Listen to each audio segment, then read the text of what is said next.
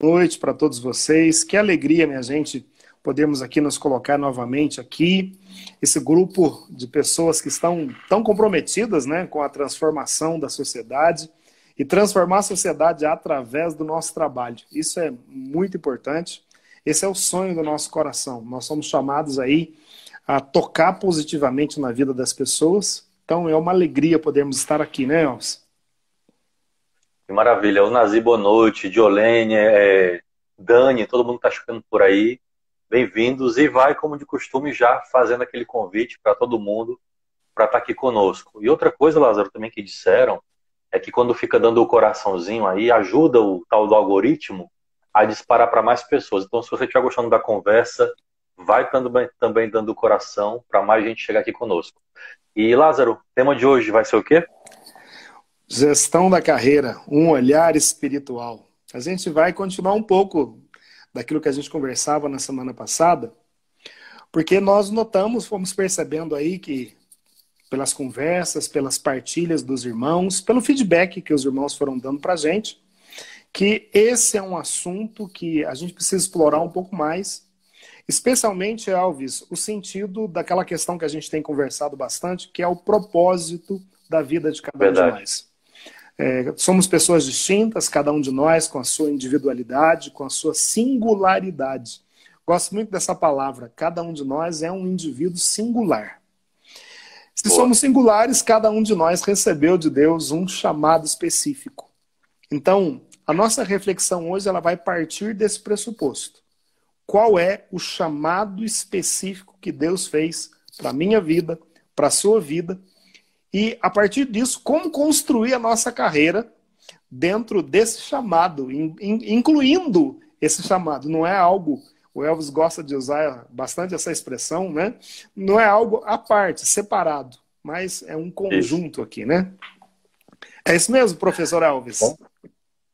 É isso mesmo, Lázaro. E antes de começar, eu quero dizer que você está muito chique, muito elegante. Gente, comenta aí, o Lázaro está tá muito elegante, tá não? O que, que vocês acham?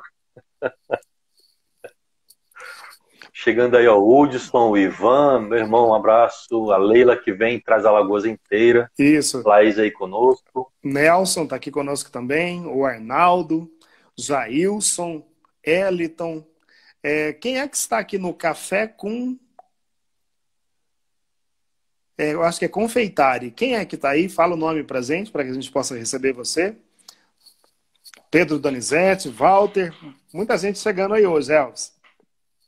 Maravilha. A live passada, Lázaro, assim, foi realmente muito boa. Como tem sido cada quinta-feira, graças a Deus, mas assim, ela teve realmente um, um gosto muito particular. E aí, realmente, de tudo que falamos, eu acho que deu para dar uma, uma visão geral, um panorama da questão da carreira, juntar a carreira com vocação, com chamado, porque esse também é nosso propósito, né? Falar de propósito é ter esse olhar espiritual para o ambiente também corporativo, são realidades que não se, se, se conflitam, mas podem e devem se harmonizar. E aí, depois de dar aquele panorama geral do que é carreira, de como construir uma carreira, ou quem quer também mudar a sua carreira, mesmo já com 40 anos, enfim, como teve o caso de um, de um irmão que fez esse comentário, Aí agora a gente quer descer um pouco mais e pontuar algumas questões. E uma delas que ficou muito evidenciada, e até as pessoas pediram, eu lembro do Jader, né? Falem mais sobre isso, é a questão do propósito. Porque, claro, a gente não consegue entender a nossa carreira, gerir, é, fazer uma gestão de carreira ou identificar mesmo qual é ela, se eu não entendo qual é o meu chamado e qual é o meu propósito. É justamente isso, Elvis. É, a importância do saber quem sou eu. É, não tem como ter uma visão um pouco mais ampla de tudo isso que nós estamos falando, uhum. da construção da carreira, sem antes fazer, lançar um olhar sobre você mesmo e perceber qual é o chamado específico que Deus fez em cada um de nós. Nós falamos a respeito então de vocação. E o Elvis, na semana passada, começou falando de um período onde ele, inclusive, teve no seminário por dois, dois anos, Elvis? Quase três. Quase três. É, nesse é. período, Elvis, que você estava no seminário, você estava fazendo um discernimento vocacional, certo? Isso. É, como é que ficou claro para você que o sacerdócio não era a sua vocação? Quais foram os pontos que foram importantes dentro dessa trajetória de quase três anos que deixaram claro para você: esse não é o meu chamado? É interessante, Lázaro, porque é, propósito, embora esteja muito ligado com a vocação e o chamado, ele também, por ah, não é o meu chamado aqui o, o seminário, o sacerdócio. Mas mesmo lá, eu já pude experimentar parte do meu propósito. Olha que, que, que curioso, né? Que é de continuar ajudando as pessoas, fazendo bem, é, ministrando, orando, pregando, né? Fazendo a diferença. Só que não era o lugar, né? Mas a intenção, o jeito de ser e de fazer, ali já estava semeada. Daí a própria palavra seminário, né? Lugar da semente. Você vai lá, faz uma experiência, vai sendo semeada, né? Aquela semente, para redundar, e vê ali que não era o meu lugar. Mas o propósito de seguir, ajudando as pessoas, de ter um canal da graça, ali permaneceu. Mas é agora em outro viés, como leigo, né? Em outra, em outra vocação. Mas assim, foi um lugar que ajudou muito para quê? nesse questão de propósito e vocação para discernir, ou seja, já a Laís acabou de botar, né? Discernimento. Aquilo que corta, né? Você experimentou. Bom, não é isso. Então, pode ser isso. Então, você fez aquele corte. Fui, lancei, fiz a experiência. E aí percebi, não, não é o meu lugar aqui, mas ao mesmo tempo amadureceu muito, humanamente, espiritualmente, e é coisas que eu carrego até meus últimos dias. Então, Elvis, eu queria aqui é, você está diferenciando duas coisas. Uma coisa é vocação e outra coisa é o propósito de vida. Vamos ajudar aí os irmãos e eu peço a ajuda de vocês também. Quero pedir a interação de vocês nesse aspecto.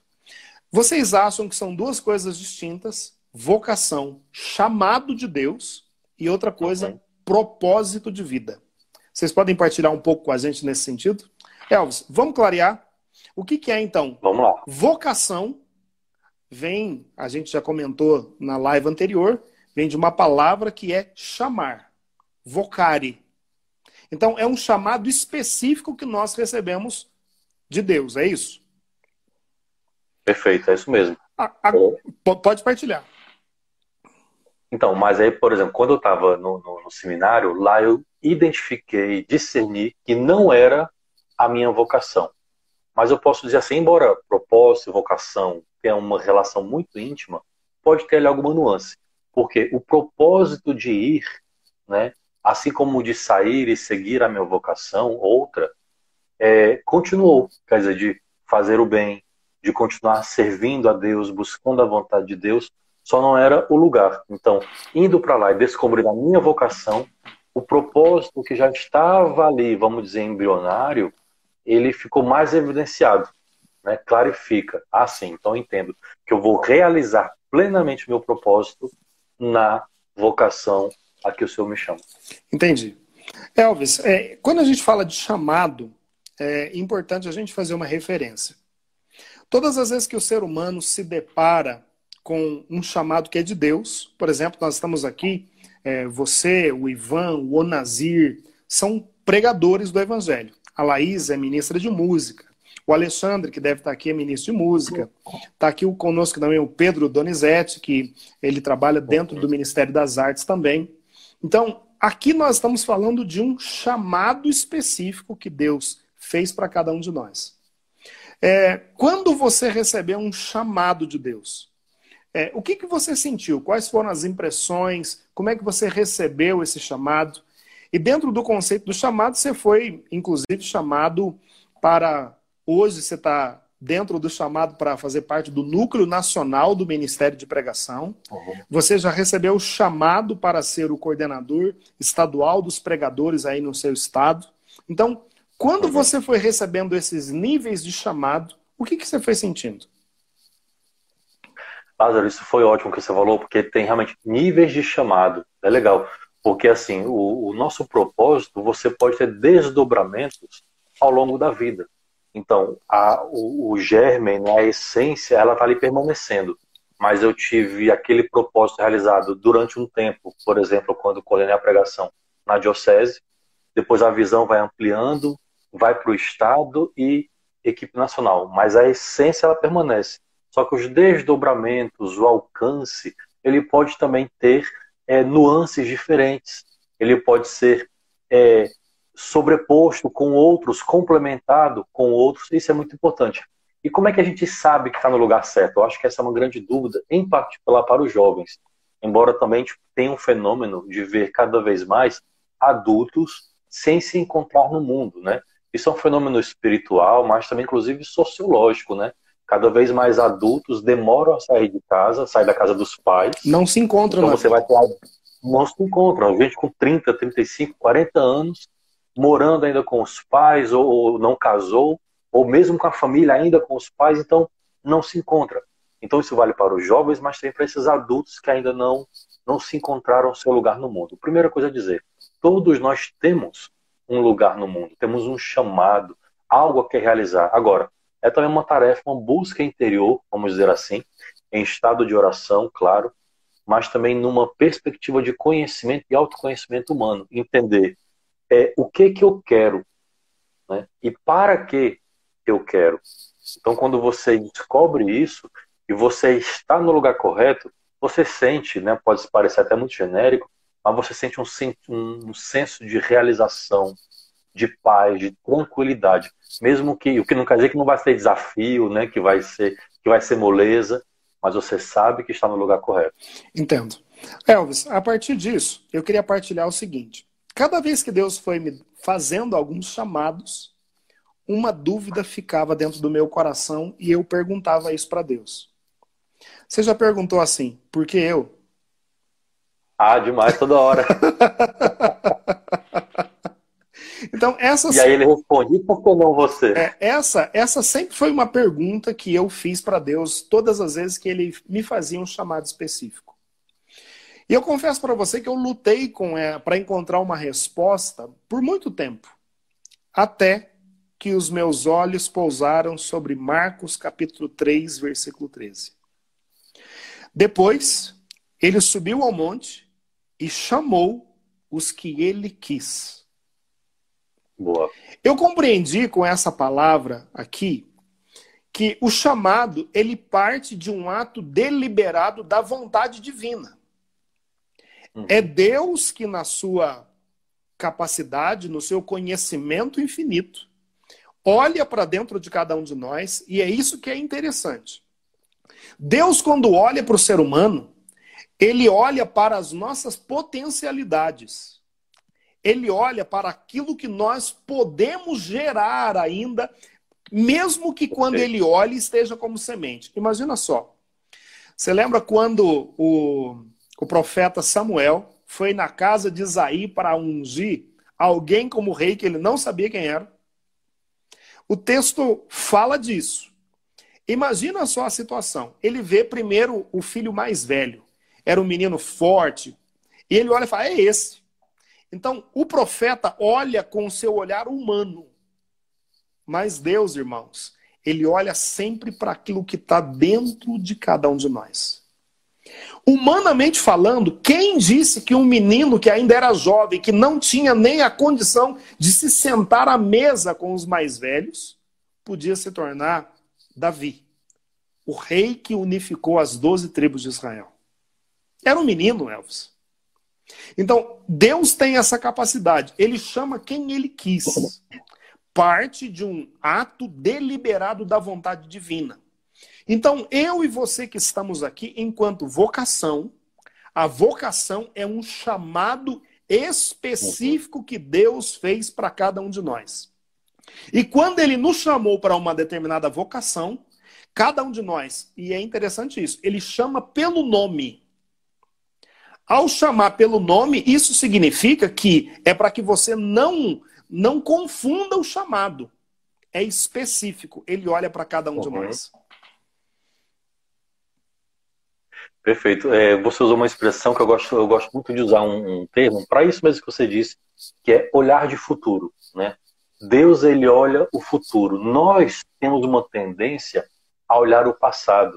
Ah, mas você magro desse jeito, pouquinho desse jeito, sem estudo, sem estirpe, sem raiz, enfim, sem qualquer coisa, né, sem talento, como você vai virar um sacerdote, um pai de família, ah, um pregador, um intelectual, enfim, né? A gente olha a história da pessoa e fala quase que repete, né? pode vir algo bom, né? Então a gente sempre julga a partir do passado e Deus ele nos olha com olhar de futuro. Isso é maravilhoso, um olhar maravilhoso. Um olhar profundo, denso. Então ele olha o, o drogado, mas ele vê um futuro sacerdote, pregador. Ele olha a prostituída e vê uma futura mãe de família, consagrada, evangelizadora, enfim. Ele sempre olha o futuro. Agora compete a mim, a você, dar essa abertura para que esse futuro vire um hoje, né? Aí é entrar realmente sob a graça. Disponibilidade do coração, que ela está comentando conosco aqui, né? Para que haja. É. Então, tá claro para vocês o que é o chamado. É específico de cada um de nós. Deus, ao nos chamar, ele olha para nosso coração, tendo em vista sempre as tuas potencialidades. É claro, nós somos imperfeitos? Claro que somos, minha gente. Somos todos seres humanos. Mas o olhar de Deus, ele sempre ele se realiza nesse aspecto. Ele olha para nossas capacidades. Então falamos de vocação, de chamado. Agora precisamos uhum. falar de propósito. Vamos lá. O Elvis poderia estar realizando o propósito dele como sacerdote? Poderia. Mas ele não estava dentro da vocação. Isso. Perfeito. Então, quando eu descubro os, o propósito meu de vida, eu descubro o porquê Deus me colocou nesse mundo.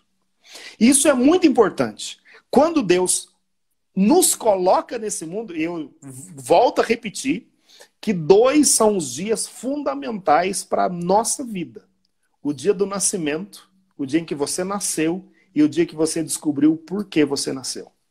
Isso vai mudar, vai nortear a sua vida. O encontro do propósito é também um encontro com os nossos valores pessoais. Uhum. É, a gente precisa, Elvis, isso é fundamental. A gente precisa, por exemplo, olhar para os princípios que norteiam a nossa caminhada. Porque isso é que você vai. Você leu minhas anotações? Foi você leu? Eu li, Léo. Tá tudo aqui. O que, que você anotou aí? É que é? Valores, por quê, para quê? tá tudo aqui. Meu Deus do céu. Mas vamos lá, o que, que, você, o que, que você escreveu então a respeito de, dessa questão? Não, você está falando, eu estou ticando aqui. Ó. Você falou, foi ticando já. Você falou aqui, eu lembrei do, do, da última pregação do nosso querido Padre Léo, né? Quando ele dizia uma frase que ficou ecoando, né? Eu não sei porque, por que Deus me deu essa doença, mas eu sei o para quê. Nesse sentido do que a gente está querendo dizer aqui, em certa medida, quando a gente descobre o porquê, ele pode ser um sinônimo do para quê. Quer dizer, o sentido teleológico, a finalidade. Porque quando nós descobrimos o porquê estamos no mundo, o para que estamos aqui, tudo recobra sentido. Então, por exemplo, as, as, minhas escolhas vão ser diferentes, as opções desde o vestibular, né, o Enem, ou das escolhas profissionais, é, tudo vai ganhar um sentido diferente, porque eu vou começar a escolher baseado naquilo que eu entendo e que eu entendi é, para que Deus me chamou ao mundo, qual é o meu propósito. Por isso que é importante cada vez nós descobrimos o propósito cedo, porque imagina que alguém nunca é tarde, claro, mas quanto mais cedo melhor. Imagina que eu descubro o meu propósito com 50 anos de idade. Até essa idade, eu já fiz muitas escolhas. Claro que eu posso arrumar no caminho, ter uma guinada profissional, mudança de valores, enfim. Mas se eu descubro logo cedo, nas fases de decisões, de vocação, de vida profissional, então eu vou ter escolhas mais acertadas que me direcionam ao meu propósito. Então, talvez para os jovens, isso é muito direcionado também, em particular, para que se descubra o seu lugar no mundo. E a partir daí, as escolhas que eles vão fazendo, cada uma, vai sempre conduzi-los para esse propósito. Na nossa vida, é, na trajetória nossa, sempre vão aparecer oportunidades. E algumas oportunidades são boas. É, quando você tem algo que é ruim e algo bom, é fácil de escolher. Mas quando é. você tem duas coisas que são muito boas, o que, que a gente escolhe? Por Aí vem um dilema. É. Por isso que é fundamental a gente sempre ter na nossa mente qual o propósito. Então, se eu estou eh, fazendo o discernimento entre duas coisas que são boas, qual das duas me aproxima mais do meu propósito? Perfeito. As perfeito. decisões passam a ser mais assertivas. E aí a construção da nossa carreira, ela passa a ser a partir do propósito. Elvis, se você me permite, eu quero mostrar para os irmãos aqui esse livro que nós já indicamos, mas eu volto Beleza. a falar sobre ele. Os sete hábitos das pessoas altamente eficazes. Ele fala muito a respeito dessa questão do propósito. Eu não sei se você já leu, vale a pena fazer a leitura. Não é um livro pequeno, é um livro denso, é, uhum. mas é um livro que vale a pena. O autor ele fala o seguinte, que o ser humano é o único ser que ele diz que as coisas são criadas duas vezes. A primeira vez ela é criada na nossa mente. Então vamos supor, você está escolhendo a sua carreira e você tem o desejo de ajudar as pessoas através da medicina. Então você pode, na sua mente, se imaginar já sendo um médico. Você já pode imaginar-se ajudando as pessoas no exercício da sua profissão. Então, isso é o propósito definido. Agora, para chegar lá, eu preciso dar passos concretos. Aí a gente já chama de planejamento. Como eu posso Perfeito. ajudar as pessoas através da medicina? Eu preciso me inscrever numa universidade de medicina, eu preciso me tornar médico. Então, só para clarear, eu acho que dessa forma fica mais fácil. Agora, olha só, El, se você me permite, o autor, ele fala em um capítulo aqui, a partir da. Eh, na página número 174. Ele fala de escrever a missão pessoal de cada um de nós. Eu acho isso fantástico. Ele fala de uma missão pessoal, de uma missão que é familiar. Eu queria fazer a leitura na página 175, se vocês me permitem, de uma missão que é missão pessoal. A pessoa entendeu o propósito dela. Então, qual é o propósito? A minha missão é viver com integridade e fazer a diferença na vida de outras pessoas. Então, esse é o propósito. Para cumprir essa missão, eu serei caridoso, eu vou procurar ajudar e amar as pessoas, qualquer pessoa, independente da sua situação. Eu me sacrifico. Eu dedico meus talentos, recursos e tempo à minha missão. Olha que coisa linda isso. Eu sirvo de inspiração. Eu mostro por uhum. meio do exemplo que nós somos filhos de um Pai divino amoroso é, e que mesmo o Golias pode ser sobrepujado eu provoco impacto. Olha isso, Elvis. O que eu faço Boa. provoca mudança na vida de outras pessoas. Isso está escrito. Quando a gente estuda liderança, 95% das pessoas que conseguiram atingir o objetivo tinham o objetivo escrito. Isso é muito significativo. Bom. Melhor, vamos mudar a, a fala. 5% das pessoas que conquistaram o objetivo tinham o objetivo escrito de forma clara. Escrito qual o propósito da sua vida. O Humberto, que hoje não está, é, passou por uma situação complicada, nessa né? situação agora é, dessa, uhum. dessa calamidade que aconteceu em Santa Catarina. Ele partilha que ele nasceu para fazer a diferença. E, inclusive, nesse momento de dor, ele está dizendo: Eu quero fazer a diferença. No momento Boa. de sofrimento. Isso é propósito. É uma missão específica que Deus nos deu.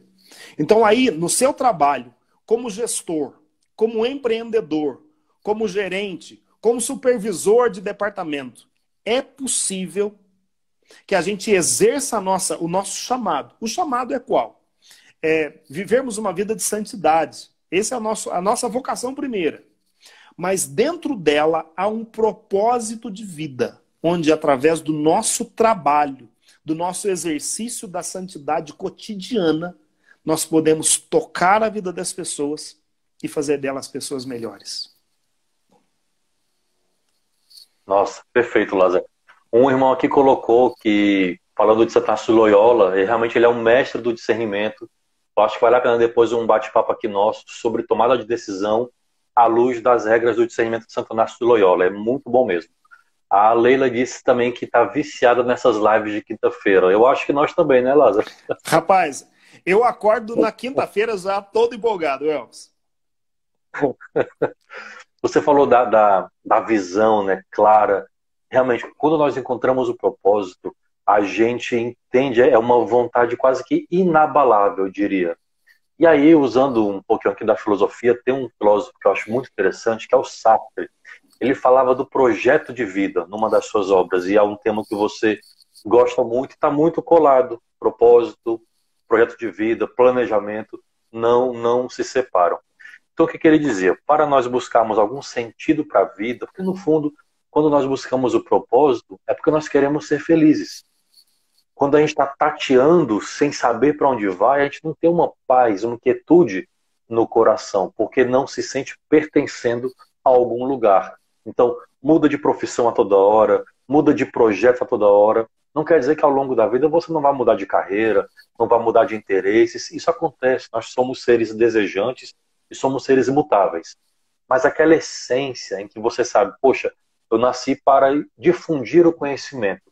Então eu posso escrever, palestrar, posso virar professor, posso virar consultor. Então você mudou muito de carreira, mas uma linha mestra você seguiu. Difusão Aonde do conhecimento. Estiver, difusão, difusão do conhecimento. Então você mudou muito de profissão, mas a linha mestra está ali. Quando a gente não encontra essa linha mestra, que chamamos aqui de propósito, gera uma inquietude em nós. Então, é preciso ter um planejamento de vida, um projeto pessoal de vida, saber o que quer, por que quer, para quê.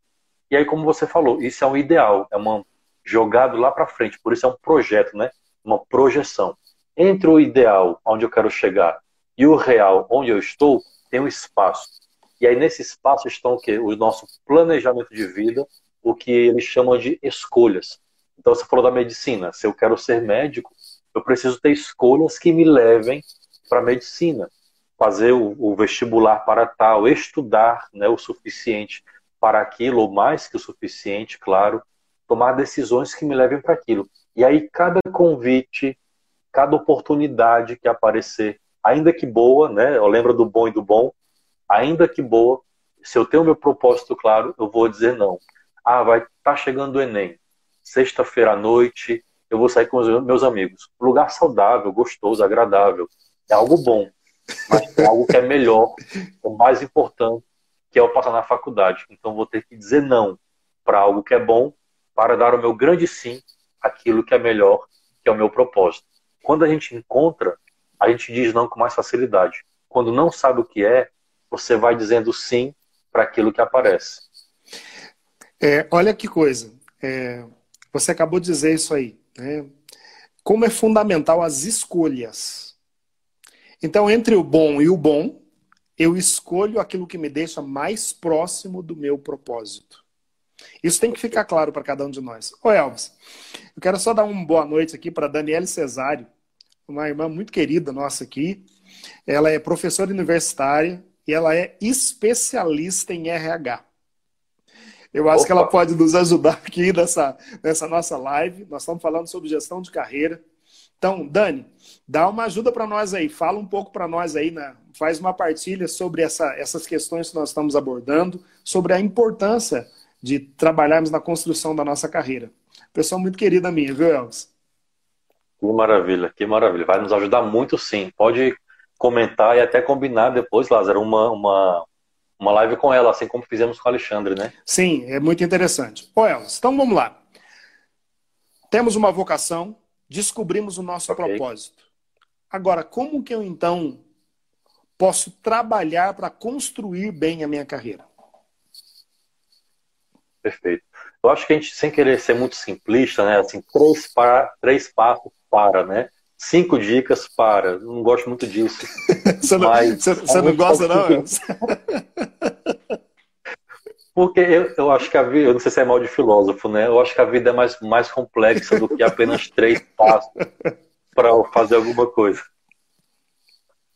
Mas enfim, mas por questão de didática, se a gente puder simplificar em algumas ideias, né? Vamos dizer assim, três ideias para você é, encontrar o propósito, eu até anotei aqui. Você pode perguntar, por exemplo, é, o que, que te dá prazer? O que, que você gosta de fazer? Então, uma reflexão é olhar para dentro de si, claro, também no processo de oração, de discernimento, de escuta a Deus, já que nós somos homens e mulheres espirituais, mas também há um processo humano de descoberta. Então, pergunte-se é, o que, que dá prazer, o que, que você gosta de fazer. E dentre esses prazeres, o que também não quer dizer que a profissão é sempre prazerosa, tem desafio, tem dia ruim, tem dia chato, mas o que, que você gosta de fazer? Nós mesmos, por exemplo, pegando o aspecto da missão, a gente sente o chamado de Deus, recebemos o chamado de Deus para pregar, amamos a vida missionária, mas não quer dizer que não tem dia que a gente não vai cansado, não vai com sono, que ela nos exige um pouco mais, né? Mas descubra o que dá prazer. E aí nisso que se dá prazer, um talento. Em que que você é bom, né? O que que te faz sentir vivo? Em que que você é bom? Qual habilidade você tem? E o que que você pode de alguma forma colaborar com as pessoas, né? Como se você perguntasse o que que te incomoda no mundo? Qual a dor que você poderia ajudar a resolver? Em última instância, qual a sua contribuição? Ou seja, o que que você gosta de dar prazer? No que que você é bom e tem habilidade? e qual contribuição você pode dar para isso. Elvis, e habilidades podem ser desenvolvidas, né? Sim, sim, claro. É, então tudo passa primeiro pelo processo de autoconhecimento, certo? Ah, só tem uma coisa, uma habilidade que você não pode ter. Só uma, que não pode ser bom apenas em uma coisa, sabe qual é? Ah, qual? Não pode ser bom em ficar dando desculpa. Quem é bom e dá desculpa não é bom em mais nada. É, na verdade, se a gente quer fazer a diferença, se a gente quer, como nós estamos aqui nesse propósito de sermos um grupo de profissionais que vão transformar a sociedade, nós precisamos ser os melhores naquilo que a gente faz. É, Vão dizer aí que as pessoas que são pessoas de alta performance, e aqui não é um chamado para as pessoas não dormirem mais, né, Alves? Mas a gente precisa caminhar uma milha a mais se de fato a gente quer fazer a diferença num mundo tão competitivo como hoje. É... Perfeito. Então, vamos lá. A questão do autoconhecimento. O Elvis estava falando a respeito disso. É quando eu vejo quais são as minhas potencialidades, minhas qualidades e também quais são as minhas deficiências. Por quê? Claro. Porque o desafio é qual? É ampliar as minhas qualidades e minimizar o impacto que as minhas deficiências têm na minha vida. Vou dar um exemplo. Vamos supor que você trabalha num departamento financeiro da sua empresa. Você pode ser muito bom com números, mas ter uma pequena habilidade, eu não estou falando de qualidade, em, por exemplo, em leitura de planilhas. O que, que você pode fazer? Você tem que crescer naquilo que você já tem naturalmente, mas você vai ter que desenvolver uma habilidade. E às vezes, para desenvolver uma habilidade, você precisa fazer um curso mesmo. A gente precisa investir uhum. né, para se tornar um profissional ainda melhor. Então, autoconhecimento. A gente dizia na semana passada que muitas vezes Algumas pessoas, elas não conseguem falar das suas qualidades. Eu disse isso. Às vezes, numa entrevista, você pergunta para a pessoa: olha, eu queria que você me falasse cinco qualidades suas. Normalmente, as pessoas não conseguem falar. Elas conseguem falar, sim, dos defeitos. Mas muito poucas pessoas conseguem falar das suas qualidades.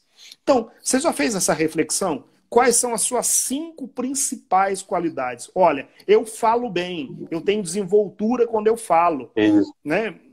E aí a gente falava, a, a Leila até fez um vídeo que eu gostei muito, porque nós falamos que a humildade é a verdade.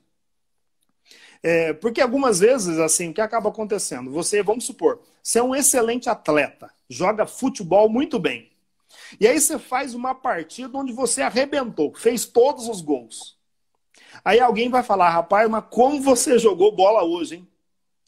Aí você, humilde, com uma falsa humildade, fala: Não, hoje eu não estava nos meus humildade. melhores dias. Então, qual é a verdade? Realmente, hoje eu fiz uma boa partida. É autoconhecimento, perfeito, é reconhecer aquilo que. Isso não é, é. Isso é pecado? Não é pecado. Eu dizer aquilo que de fato eu Meu sou irmão, bom. Meu irmão, isso vai para tudo, inclusive para as pregações. Você falou de entrevista, tem a resposta clássica, em que a pessoa pergunta assim, eu já ouvi isso demais. É, me diga um defeito seu. E a pessoa responde, é que eu sou muito perfeccionista. Quer dizer, ela quer puxar um, dizer um defeito já jogando uma qualidade para se vender.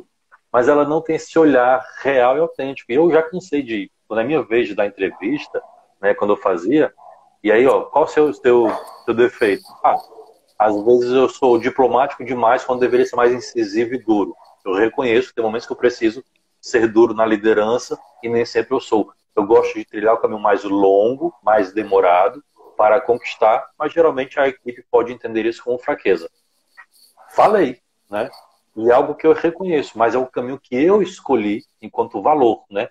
É um caminho mais longo, você conversar, dialogar, entender, ser empático, mas pode passar uma fraqueza. Aí o entrevistador vai dizer, bom, esse perfil eu quero, esse perfil eu não quero.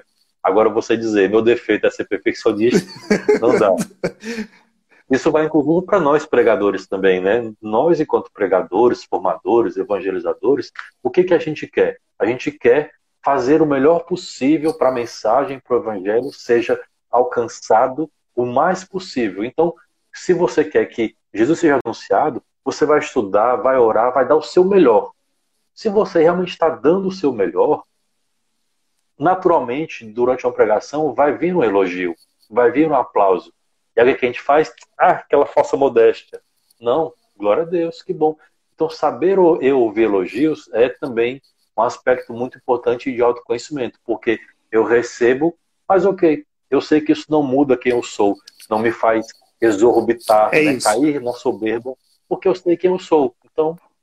É, num caso desse, você acabou de fazer uma excelente pregação você recebe e direciona para quem deve, que é Deus. Exatamente. Obrigado. Ele é o autor de todas as graças, de tudo que é bom. Tudo que é bom vem de Deus.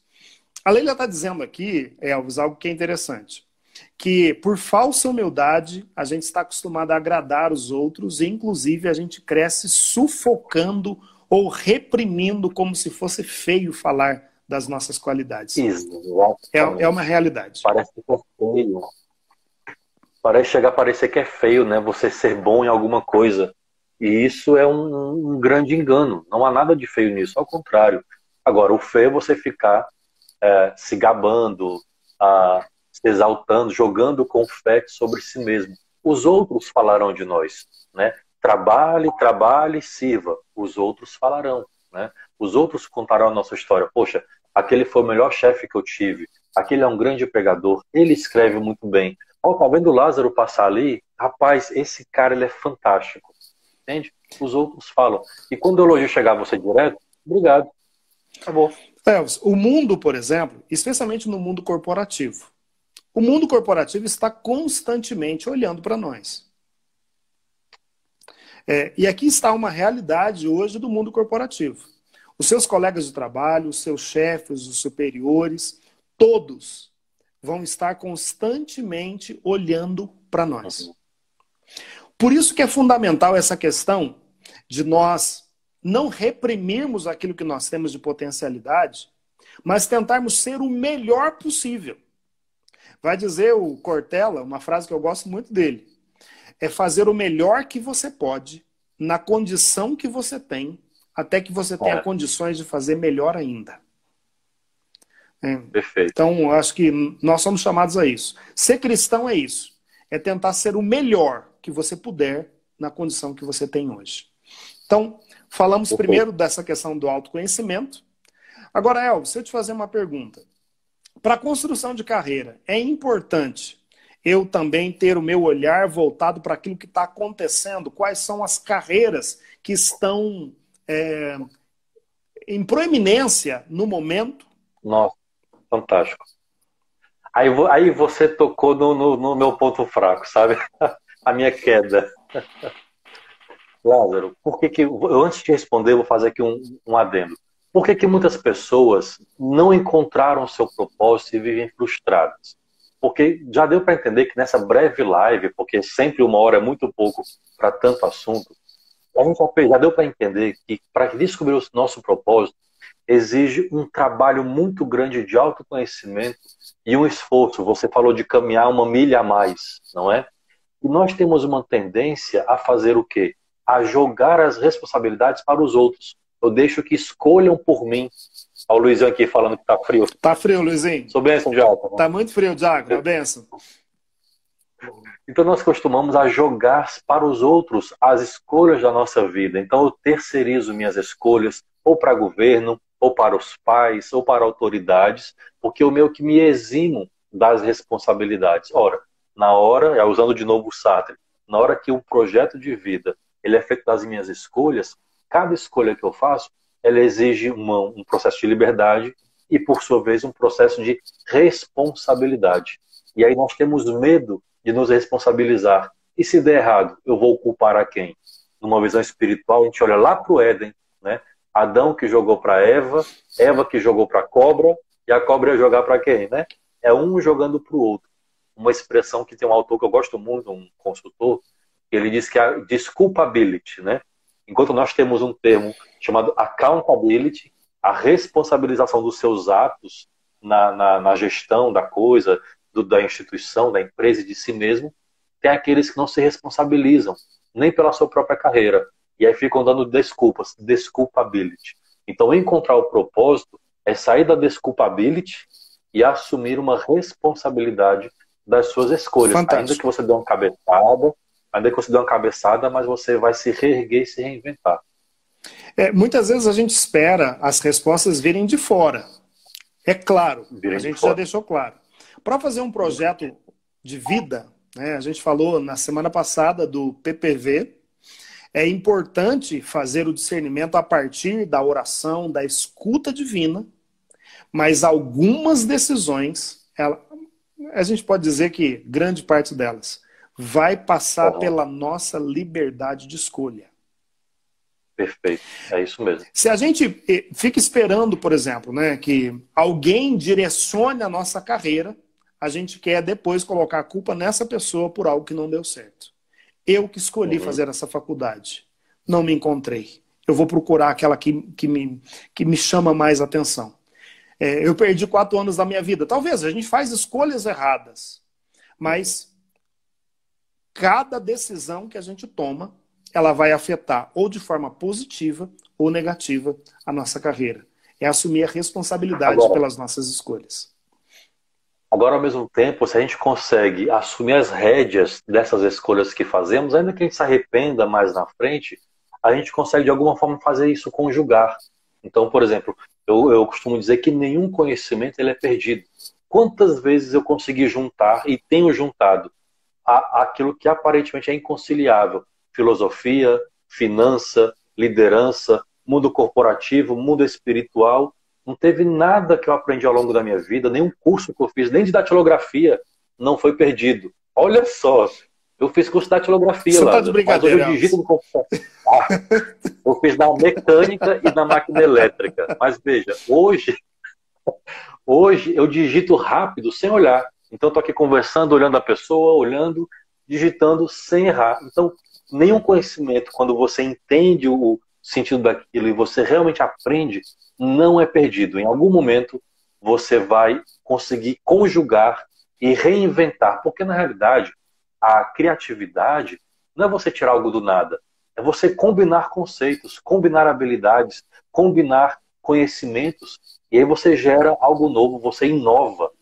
A inovação não é algo do zero, é você é a capacidade de você combinar vários conhecimentos. É transformar. Então, isso é fantástico. Essa capacidade de transformar o conhecimento em sabedoria, Elvis.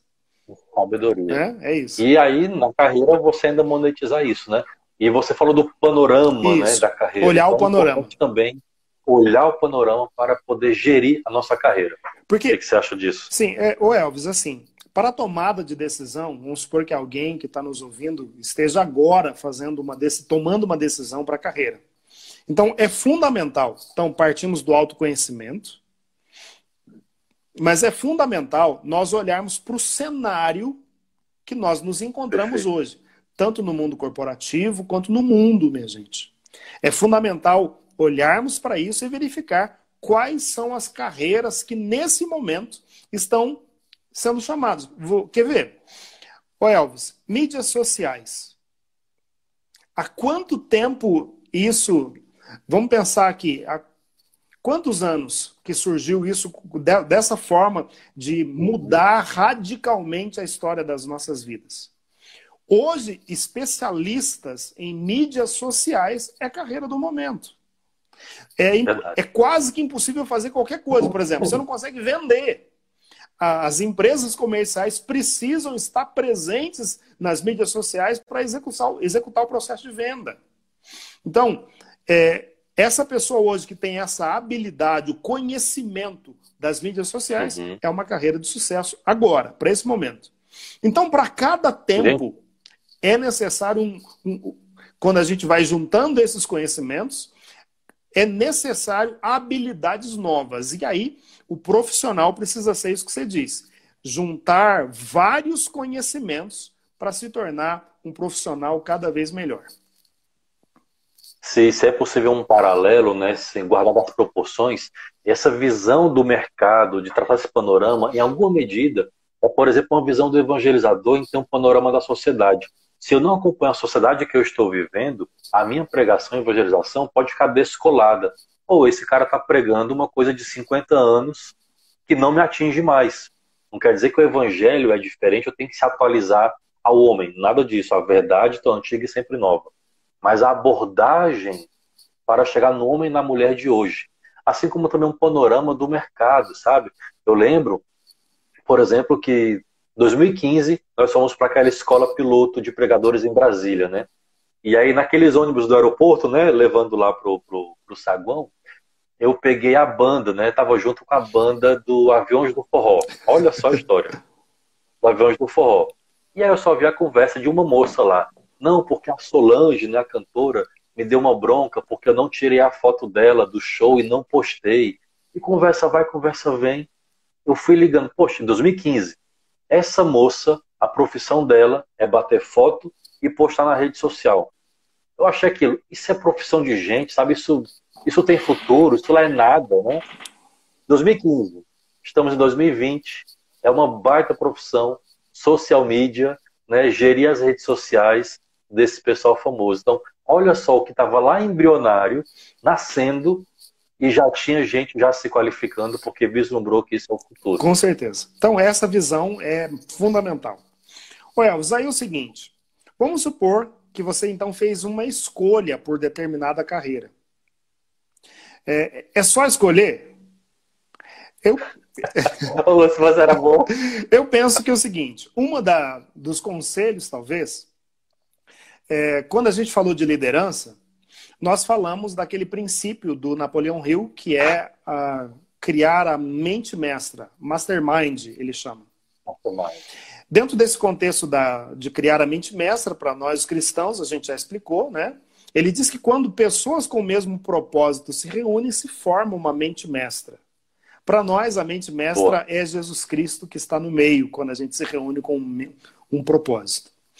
É, agora, sim, olha, dentro dessa questão da, de pessoas que se agrupam com o mesmo propósito, é importante nós observarmos quais são as pessoas que nós estamos ouvindo. Então, eu faço uma escolha, mas você teve o discernimento de ir até profissionais experientes naquilo que você está escolhendo para ouvi-los? Então, ir atrás de profissionais experientes dentro da escolha que você está fazendo vai te ajudar a tomar a decisão correta. Você concorda com isso ou não? Perfeitamente. Eu resumiria numa, numa frase é, o que você disse, né? Olhar quem te inspira, né? Quem é que te inspira? E aí você vai se inspirar na visão espiritual, claro, mas também profissional. Então, de acordo com aquilo que você se interessa, que te dá prazer, que você pode contribuir, que você tem habilidade, entender esse panorama a partir de pessoas que te inspiram. Pode ser histórias, e nem sempre só de sucesso, mas de superação. Então, a partir dessas inspirações, você vai moldando a sua mentalidade realmente para você se posicionar. Porque realmente o mercado está cada vez mais volátil, está cada vez mais é, fluido, em constante modificação. Né? A gente não está só na era da mudança. Eu ouvi essa frase hoje que foi assim, explodiu minha cabeça. Nós não estamos na era da mudança. Nós estamos vivendo uma mudança de era. Sabe? E não é só para dar uma frase do feito, é realmente verdade. É uma mudança de era. Então, se há pouco tempo, na minha primeira entrevista de emprego, lá para as lojas americanas, para ser caixa, uma das primeiras, a, a, o gerente falava assim: aqui é uma empresa, empresa não tem sentimento, não tem coração. Olha, totalmente avesso do que se fala hoje, né?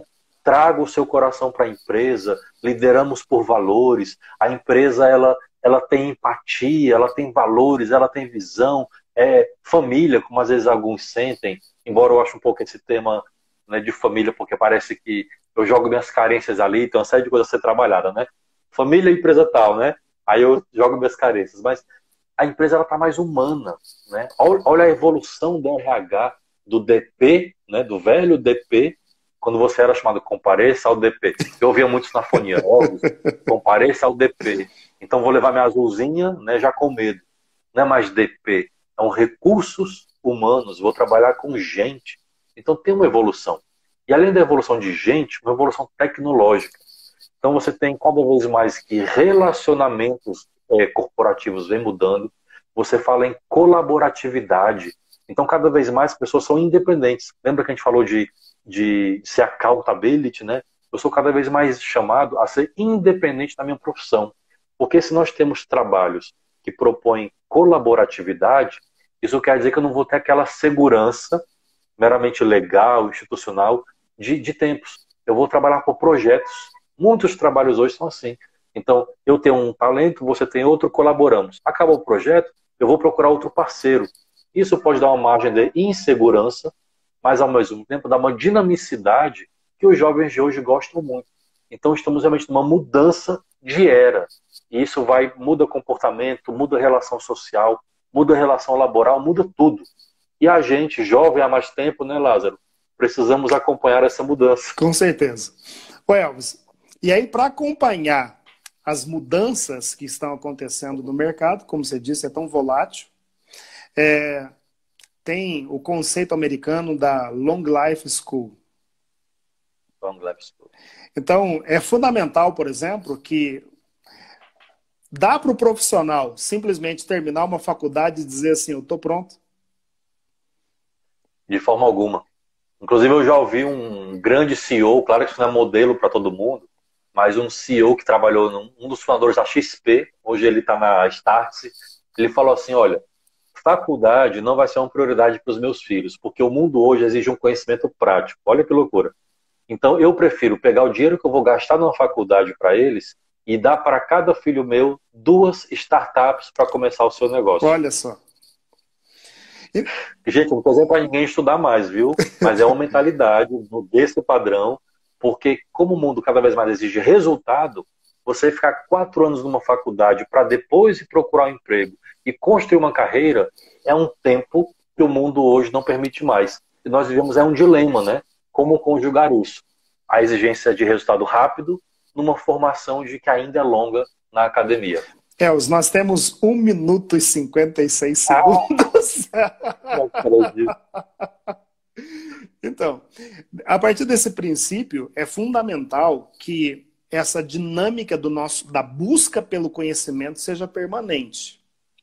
É, entregar mais do que o combinado é fundamental. E para entregar mais do que o combinado, é preciso estar nesse processo contínuo de busca do conhecimento. E aí vale um desafio. Quantos livros você leu na pandemia já, Elvis? Eu já estou indo para 18. Então não vou nem falar a quantidade que eu li, porque eu vou passar vergonha. Isso é o quê? É busca de conhecimento. É pensar a longo prazo, pensar que não há conhecimento perdido. Isso vai fazer com que a gente cada vez mais tenha condições de construir a nossa carreira, de ser profissionais do reino.